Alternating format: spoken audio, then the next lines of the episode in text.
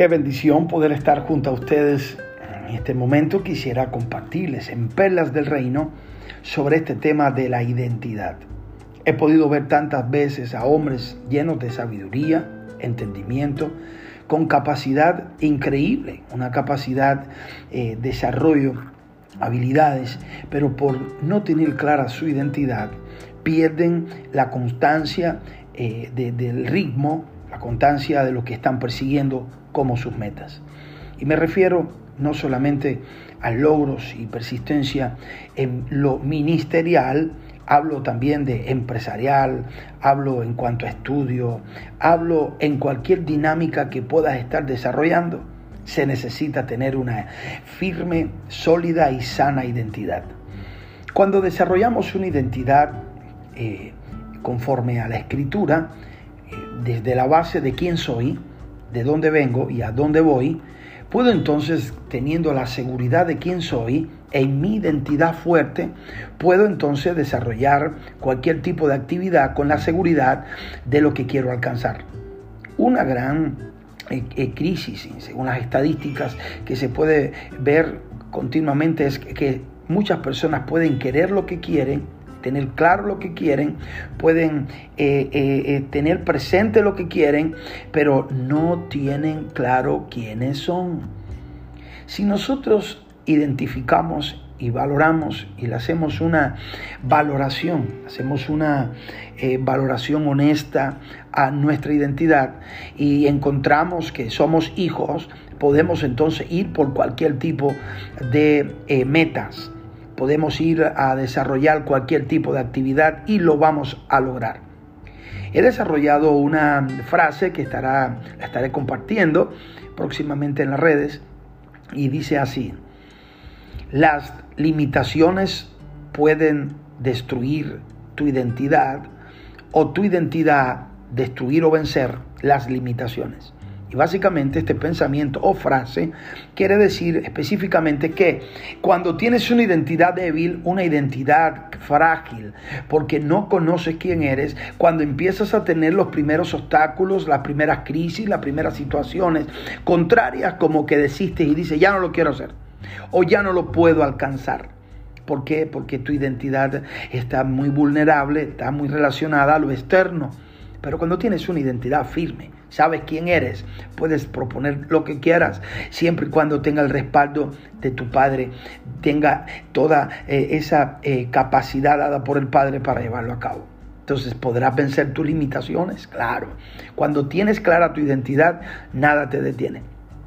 Es bueno saber en la escritura, en el libro de Juan, capítulo 1, eh, versículo 12. Quiero regalarles este pasaje bíblico hoy.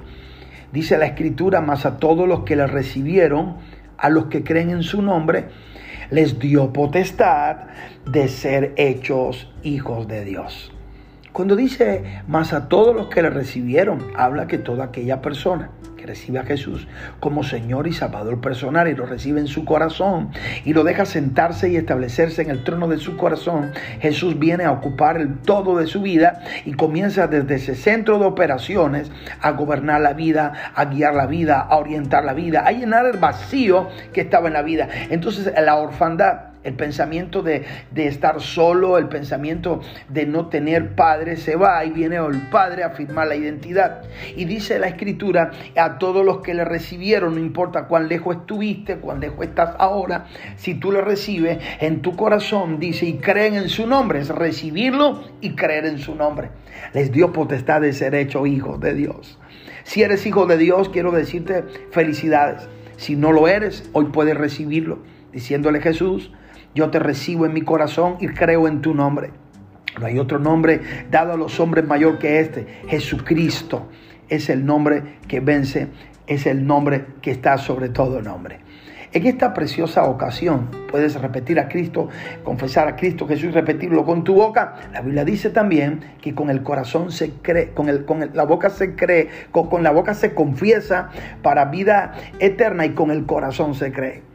Cuando ves entonces en la escritura que lo puedes aceptar, lo puedes recibir, con el corazón crees, con la boca lo confiesas, pasas a ser hijo de Dios. Y si pasas a ser hijo de Dios, tienes herencia. Y si estás conectado con el Padre y eres un hijo que has venido desarrollando una relación con Él, qué bueno que hoy rectifiques valores cómo está tu identidad.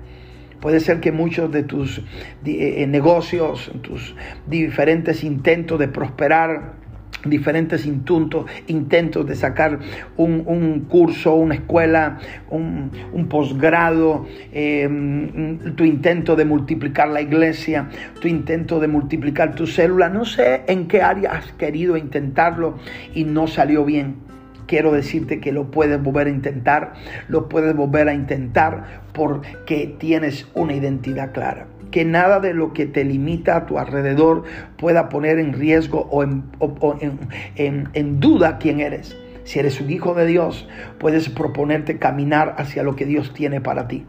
Es mi anhelo que puedas fortalecer tu identidad.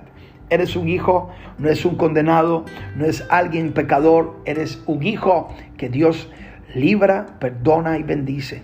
Quisiera orar contigo, Padre, bendigo la vida de cada hombre o mujer que está escuchando este audio, te ruego que le fortalezca su identidad. Que todo espíritu de complejo, rechazo, carencia de identidad sea desplazada y movida. Y sea, Señor, fortalecida la identidad. Y desde una posición firme en su identidad pueda caminar Espíritu Santo hacia la meta, cumpliendo su propósito y destino que tienes para él.